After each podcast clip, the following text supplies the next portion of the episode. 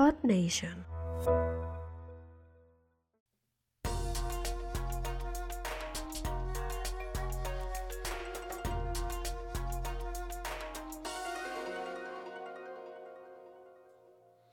Konnichiwa Ninja, ¿qué tal estás? Espero que muy bien, bienvenido, bienvenida una semana más a un nuevo episodio del podcast. Este episodio posiblemente lo divida en dos partes en función de, de cómo me quede de largo. Y bueno, ¿de qué te voy a hablar? Te voy a explicar, hoy no te voy a hablar de, estrategias, no te voy a hablar de marca personal, o, sí, o sí, ya veremos. El tema es el siguiente, eh, si, si estás escuchando esto, a lo mejor, a lo mejor estás en mi newsletter y sabes que en mi newsletter cada día mando un email. A lo mejor algún día pues se me pasa, pero normalmente cada día mando un email. Estoy pensando en bajar un poquito la, periodicidad para poder dedicarme también al resto de cosas. Pero bueno, lo importante es que en cada email yo explico algo que cumple una de estas cuatro cosas que te digo ahora, que son entretener, inspirar, informar y también educar, ¿no? Y muchas veces te hablo del Dojo VIP, que es mi membresía. Si estás escuchando esto, pues o queda poco para que vuelva a abrir o ya la he abierto. No sé cuándo lo publicaré. El tema es que, bueno, hace unas semanas en la newsletter mandé una serie de emails explicando toda mi trayectoria profesional. También lo grabé aquí en el podcast, grabé varios episodios. Entonces, voy a hacer lo mismo, voy a hacer lo mismo, pero no te voy a hablar ahora de, mis trabajos. Te voy a hablar de mi trayectoria como creador de contenido. ¿no? Porque esto es contenido ninja, ya lo dice el nombre. Pero no lo voy a hacer desde el principio. Hoy te voy a hablar de dónde sale contenido ninja y ¿Por qué hice la membresía? ¿Vale? Resulta que yo ya llevo muchos años creando contenido y haciendo estas cuatro cosas por amor al arte, de gratis. Y llegó un momento en el que me cansé de hacerlo todo de gratis. Así que tuve que decidir cuál de mis proyectos tenía más sentido mm, monetizar, ¿no?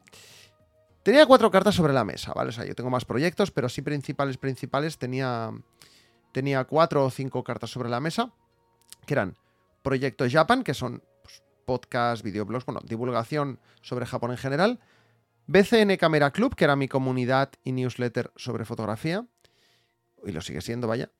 Bola de Drag Podcast, que es un podcast y comunidad también sobre Dragon Ball en catalán. Luego, por otro lado, tenía Tu Mejor Email, que era una newsletter en la que mandaba emails inspiradores y de diferentes personas. Y muy buenas, que es lo que es ahora pues contenido ninja, pero que anteriormente venía de un proyecto anterior que se llamaba Cuaderno de un Pringao. Como te digo, tengo más proyectitos que, ni valoré monetizar por lo mínimo que son, pues como alguna tienda de camisetas online o cosas así, que, que bueno, ya se está monetizando. Es decir, si, si de repente vende una camiseta, el tema es que, bueno, pues en estos proyectos, pues lógicamente le tienes que echar más horas, hacer publicidad, etcétera. Como ya sabes, porque estás escuchando esto, pues la elección se decantó por muy buenas que ahora es contenido ninja. Vamos a ver por qué. Con los dos primeros proyectos ya había mucha competencia, ¿no? A día de hoy hay muchísimos podcasts, canales de YouTube y gente en general que divulga sobre Japón y sobre fotografía. Con Bola de Drag Podcast es un proyecto muy nicho, ¿vale? Solo hablo de Dragon Ball y solo en catalán. Es como muy cerrado, más teniendo en cuenta que la gran parte de la gente que me sigue en LinkedIn y en demás redes no es catalana. Hay mucha gente catalana, pero mucha pues no lo es, ¿no? Entonces, como que me cerraría demasiado. Y en tu mejor email me llevaba mucho tiempo el tener que conectar, ir detrás de la gente para que participasen. Era como una newsletter colaborativa en la que al final pues acabé escribiendo yo mucho y, y nada, pero a la vez tenía mis otros proyectos. Pero con muy buenas, ya te digo, que ahora es lo que es contenido ninja.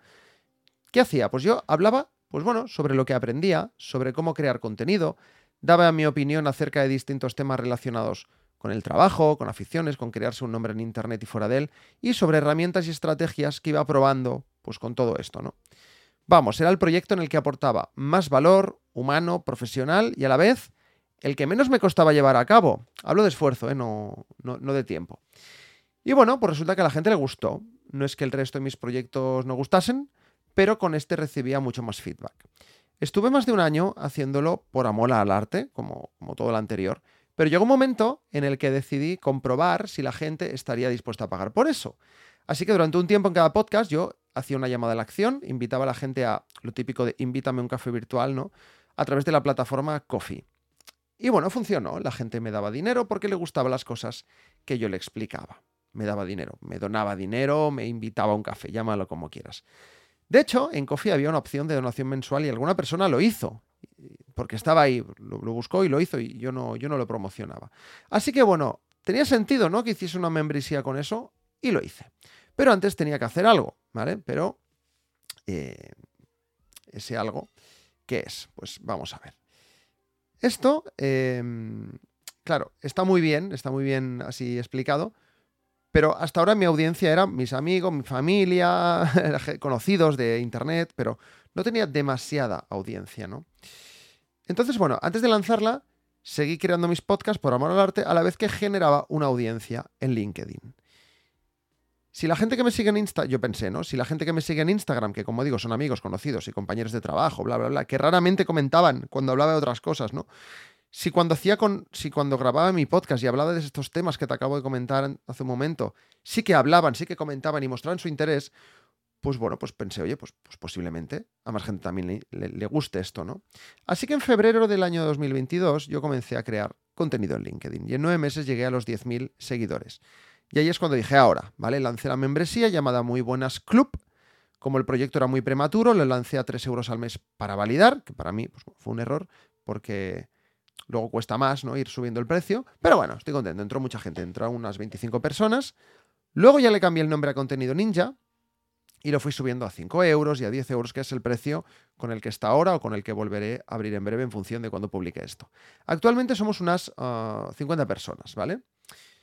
No te pienses que me estoy forrando, porque de ahí sácale comisiones y la mitad entraron al principio, a 3 euros al mes, ¿vale? O sea, 3 por 25, 75, quítale comisiones, quítale un 10%, pues echa cuentas. No me estoy haciendo de oro por mucha gente que haya, que haya adentro. Ah, pero oye, pero yo estoy muy orgulloso, ¿vale? Yo grabo cosas y la gente me paga por escucharlas. Esto hace 10 años me lo dices y no me lo creo, ¿vale? Así que la pregunta, ¿cuál era? Ah, así, ¿por qué he creado, ¿por qué he creado contenido ninja? Pues por tres motivos, ¿vale? Motivo número uno, para validar que puedo monetizar mm, mis proyectos. Motivo número dos, para aportar valor a través de mi conocimiento. Y tres, para obligarme a ser constante, ¿no? Al, al tener a alguien que te está pagando por algo, bueno, pues tienes que hacer ese algo, ¿no? Entonces, bueno, vamos a hablar también de constancia, ¿vale? Me quiero centrar un poquito en esto. Y es que yo, cuando voy a comprar un curso online o apuntarme a alguna membresía, pues no sé tú, pero yo investigo un poquito quién hay detrás. En mi caso, yo hablo sobre creación de contenido, sobre crear en Internet y sobre hacerte un nombre pues, online, ¿no? Ojo, eh, que cuando digo esto hay quien se piensa que, esas cosas solo son para aquellos que quieren facturar un millón de euros al año y tener 500.000 seguidores en Instagram, 100.000 en LinkedIn. Hombre, no. Vamos a ser serios, vamos a ser realistas. No digo que no puedas conseguirlo, pero vaya, yo conozco gente con cuatro veces más seguidores que yo y que ganan menos dinero que yo con su contenido. Que ya te digo, que no gano mucho. Entonces, yo te cuento una cosita.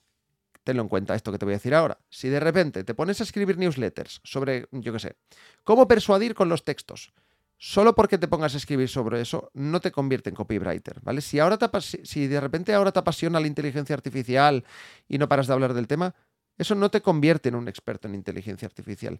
Y si de repente te pones a hablar de Japón, no eres un experto en asuntos japoneses, ¿vale?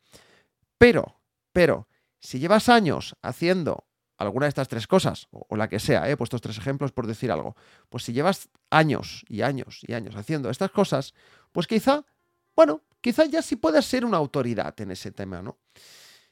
Entonces, a ver, yo antes de contenido ninja y mucho antes de muy buenas, yo comencé a publicar contenido en Proyectos Japan.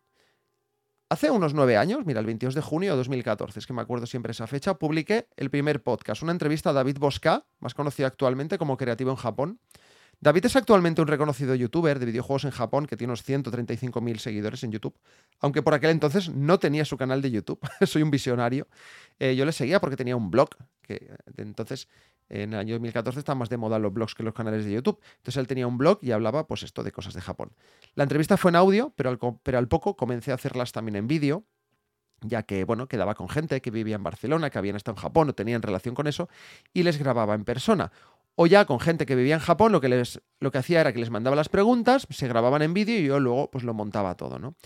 Desde entonces no he dejado de crear en ese canal, ha habido épocas que más, épocas que menos, ahora está un poco paradito, pero no he parado, ¿vale? He grabado podcasts, he hecho directos en Twitch, en YouTube, tal, he colaborado en eventos presenciales, he organizado eventos online, he hecho videoblogs cuando he ido de viaje a Japón. Todo esto publicado en el canal de YouTube y en las diferentes plataformas del podcast. El colofón final fue tener mi propia sección de curiosidades de Japón en un programa de radio y televisión que se llamaba Japofan, que ha sido, ya te digo, una de las mejores experiencias que he tenido como creador de contenido. De hecho, antes de tener mi propia sección, me entrevistaron. Yo entré en la segunda temporada y en la primera me entrevistaron, bueno, pues porque tenía Proyecto Japan. Y meses después, pues ahí estaba yo, cada semana grabando en un estudio profesional. Eh, fue muy guay. Eso fue de 2021 a 2022. El programa terminó, ¿vale? Pues por cuestiones de, patrocinios y tal, que, al final pues no, no hubo. y yo seguí pues por otros caminos, pues como esta newsletter y la membresía. Aunque, ojo, ¿vale? Yo te he hablado de Proyectos Japan. tuve otro canal de YouTube que no continuó, pero fue el preludio de mi actual proyecto de fotografía, BCN Camera Club, pero más adelante te hablaré de esto, ¿vale?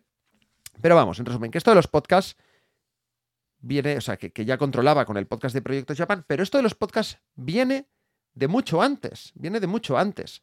Yo llevo con Proyectos Japan desde 2014, con lo cual puedes pensar que desde 2014 yo estoy, em, pues eso, pues grabando podcast. Pero no, yo, yo, llevo, yo llevo más. Proyectos Japan no fue mi primer podcast. Perdona que me líes, que estoy organizando mis ideas a la vez que hablo y me cuesta un poco.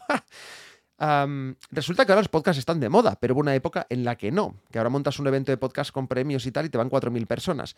Pero en el año 2010 se realizaron en Barcelona las JPod, que son las jornadas nacionales de, podcasting que se hacen cada año. asistieron unas 200, 250 personas de toda España. Yo formaba parte de la organización, me encargué de la identidad visual de la página web, de todos los elementos del evento, cosas gráficas y demás, además de participar como ponente. Y ojo, ganar un premio, también ganar un premio. Bueno, quedé segundo, no, no primero. Tampoco quiero vacilar tanto. Pero bueno, los primeros premios de la Asociación Podcast, de la Asociación, sí, Asociación Podcast Española, los primeros premios, pues yo tuve ahí, segundo a mejor podcast de entretenimiento. Estaba nominado a otra categoría que ahora no me acuerdo. Eh, bueno, el podcast con el que gané se llamaba Soy Friki, ¿vale? Estamos hablando del año 2010. Hablaba de. En Soy Friki yo hablaba de cómics, de cine, series, cosas de cultura friki en general. Y en 2013 lo convertí en un canal de YouTube, ¿vale? No, lo busques, que ya no hay nada de eso. De hecho, el canal de contenido ninja es ese, que, he ocultado todos los vídeos y le cambio el nombre, vilmente. Pero, ojo, porque anteriormente, ese mismo año, ya había grabado otro podcast, se llamaba De qué va podcast y grabábamos cada semana de lo que nos dijera la gente por Twitter o por correo electrónico. Tuvo bastante éxito. Éxito en el año 2010 es que te escuchen unas 2.000 personas cada semana. Hoy en 2023 que te escuchen 2.000 personas en un podcast no es fácil, ¿eh? te lo aseguro. En esa época tenías que vigilar cuántos podcasts escuchabas, además, porque prácticamente todo se escuchaba desde Apple Podcast, con descarga automática. La tarifa de datos móviles más tocha de un móvil era de un giga al mes. Eh, y ahora grabas un vídeo para Instagram con tu iPhone y, ya pesa más. Y la gente lo ve con la tarifa que tiene el móvil y no se preocupa de lo que pesa un podcast o un vídeo. Da igual, lo ves todo online y te da igual. De hecho, eh, hay una anécdota curiosa, y es que se nos desuscribió mucha gente porque un día se nos ocurrió grabar un vídeo en vez de un podcast, y al día siguiente, lo publicamos como podcast, es decir, se descargaba desde iTunes. No estaba la aplicación de Apple Podcast, era la, la aplicación de iTunes en el móvil o en el ordenador. ¿Y qué pasa? Pues que al día siguiente dejamos a todo el mundo sin datos móviles. ¿Por qué? Porque pesaba un montón y dejamos a la gente sin datos móviles por aquel entonces, si te pasabas de datos, a lo mejor la compañía te cobraba, te pagaba más. De hecho, a mí me pasó. Tuve que pagar 300 euros un mes de, factura, un locurón. ¿Esto por qué? Pues, pues, entonces, pues precisamente esto. Por eso la gente se nos desuscribió. Y el caso es que no se nos ocurrió subirlo a YouTube. Luego lo hicimos, ¿no? Porque entonces YouTube apenas se utiliza para estas cosas, ¿no? Visto ahora, fuimos unos pioneros. En total, entre los dos podcasts, entre los dos podcasts, perdón, llegamos a grabar unos 120 episodios en un año, entre de qué va y, y, soy friki. Ahora, a día de hoy, hay muchos podcasts diarios y gente que al llevar años ha grabado mucho más, ¿no? De 120 podcasts, pero en esa época un podcast diario era algo inviable. Además que no los grababa yo solo, en ambos lo hacía con más gente. En Soy Friki éramos dos personas y en De Que Va éramos cuatro, entonces teníamos que coordinarnos, era imposible grabar uno cada día. Entonces quedamos el domingo y grabamos una a la semana. Debo decir que en los dos proyectos participó José David del Pollo, más conocido actualmente como Sune, que es a día de hoy uno de los más reconocidos productores de podcast en español en su empresa Nación Podcast. Él dejó su trabajo de delineante para dedicarse al podcasting y lo consiguió, ¿vale? Eso es para mí pasión y para mí José es un ejemplo a seguir. Se me ha cerrado llamarle José, siempre le llamo Sune.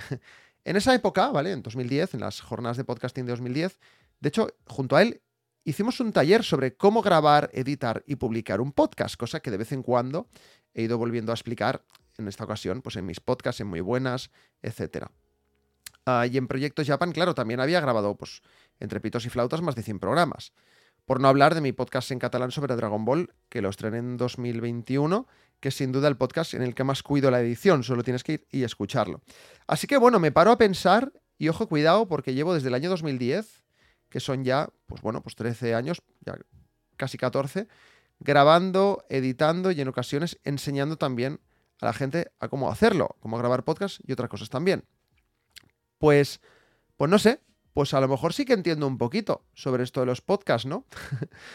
Entonces, bueno, eh, ahora te voy a hablar de, de mis blogs. Pero mira, vamos a hacer una cosa. No, Llevo 15 minutos. Lo vamos a dejar para el podcast siguiente y así vas procesando todo esto que te acabo de contar. Nos vemos en el siguiente podcast. Hasta luego.